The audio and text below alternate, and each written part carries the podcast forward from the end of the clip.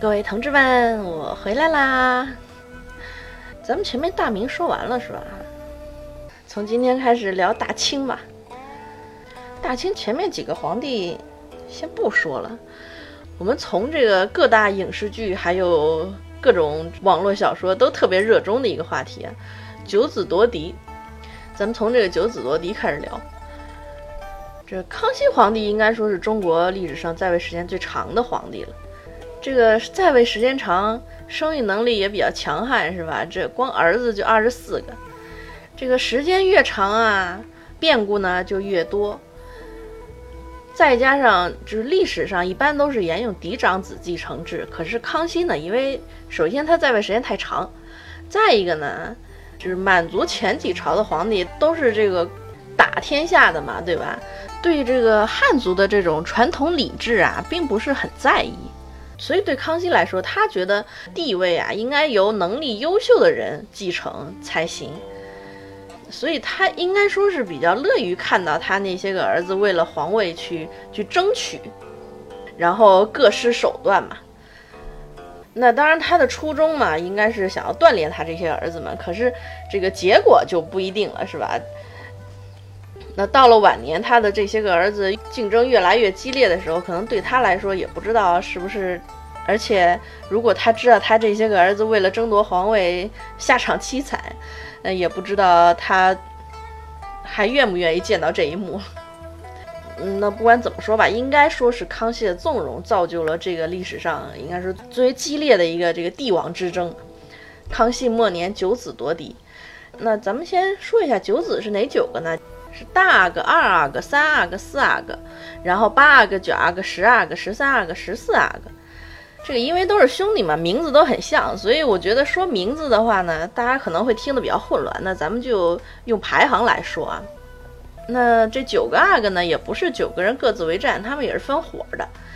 大阿哥、二阿哥、三阿哥都是单干的。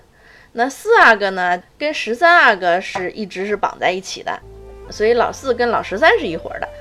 然后再就是八阿哥起头的八九十十四，这四个人是一伙的，所以一共是分了五伙。然后咱们这个一个一个聊啊，先说老大胤之，实际上呢，他并不是真正的老大，他其实排行第五，但是因为康熙前面四个儿子啊都很小就夭折了，所以呢，他就变成皇长子了。可是呢，他不是嫡出，他是这个惠妃的儿子。这个惠妃啊，姓纳兰，就这个姓一出，大家可能都都觉得很熟悉了吧？这个朝中有一个很庞大的纳兰家族啊。就首先这个胤之他舅舅就是大名鼎鼎的纳兰明珠，这是权倾一时的朝廷重臣啊，官居内阁十三年，像撤三藩、统一台湾都有他的功劳。然后这个纳兰明珠呢，还有一个特别有名的儿子叫纳兰性德，这个纳兰性德就是大阿哥的表弟嘛。这个非常有才华，是吧？我们现在还经常看到他那首啊“人生若只如初见”，是吧？一大才子。这可惜呀，他舅舅这么能干啊，表弟这么有才，这个嫡长子自己呀就有点蠢，资质不怎么好，然后还比较狠。甚至在后来一废太子的时候，皇上让他看着这个废太子，结果呢，他跟皇上说：“我帮你把他杀了。”你说这个 不管皇上当时对这个废太子是什么想法，你能说出杀兄弟这种话来，你这皇上能喜欢他吗？你就算有这个想法，你也不能跟皇上直接这么说呀，是不是？哎，反正最后呢也是落了个终身监禁，没什么好下场。但是他这个终身监禁啊，说实话纯属自找的。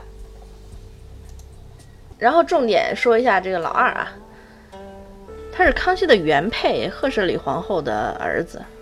那因为康熙跟他这个皇后啊感情非常好，那皇后呢又因为生他就难产而死，所以这个胤仁啊刚满周岁的时候，康熙就把他立为太子，就可以说对他是宠爱有加，把自己对皇后的这个满满的爱啊什么全都转移到他身上了。然后他比较特别，他是清朝历史上唯一一个。也是中国官方正史上最后一个明立的皇太子，就从他之后，那个所有的皇太子都不再公开宣布了。那现在很多的这种影视剧啊、小说，一般都把这位太子啊，就贬低啊、抹黑，就把他塑造成一个非常懦弱无能的一个就鼠辈。但是实际上，这个呃很误人子弟啊，歪曲历史。事实上，胤禛啊是非常有能力的一个皇子，因为他是康熙一手带大跟培养起来的继承人。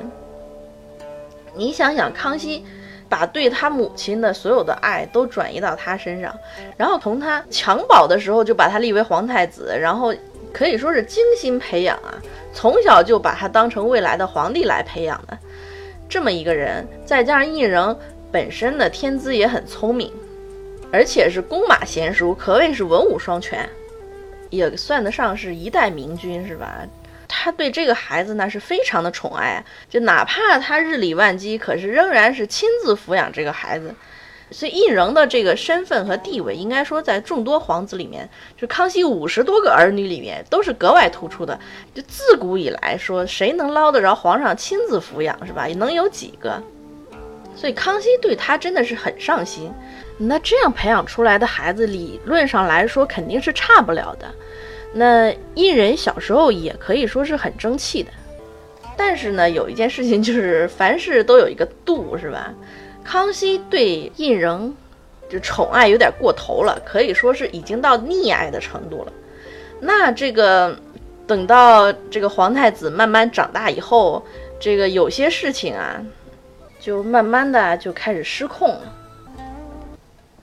人啊，都会犯一样的毛病，就是权力越大。这个身份越高，就有点忘乎所以。然后再加上康熙那个时候对太子那真的是宠溺无限呀，要什么给什么，然后你干什么也不追究。这个不管太子是乱花钱呀，还是这个脾气暴躁啊，私生活不检点呀，反正不管是怎么样，这一切过错啊，在康熙那儿都能被包庇。其实很多家长啊，现在来说也都会犯同样的错误，就都觉得我们家孩子是好孩子，那个只要是犯了错误，那都是你身边的人带坏的，都是被别人撺掇的，这我们家孩子没有错。就是这种长时间的姑息养奸啊，使得太子包括太子党整个都变得就是非常的不可一世、蛮横无理，然后太子跟其他的兄弟之间关系也也都不好。你想他自己觉得自己高高在上，能看得上他其他那些个兄弟吗？所以也是树敌无数。不过这个话说回来啊，有些事情啊，它真的是注定的。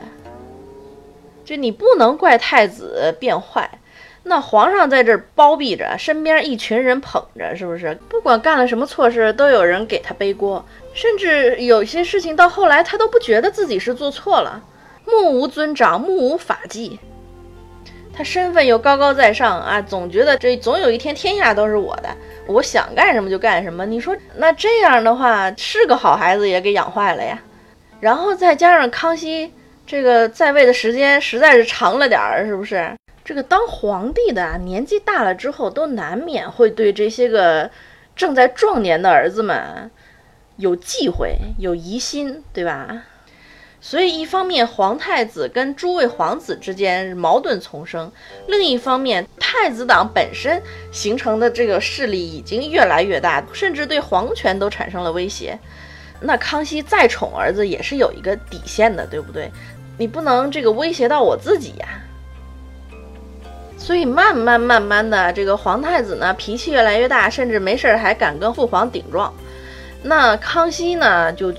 也是察觉到这个儿子啊，越来越开始忤逆啊，对兄弟之间也没什么友爱，对自己也没什么尊敬。那康熙慢慢的对这个儿子呢，也是有些失望的，而且他也就出手打压太子的势力，就希望太子能够有所收敛。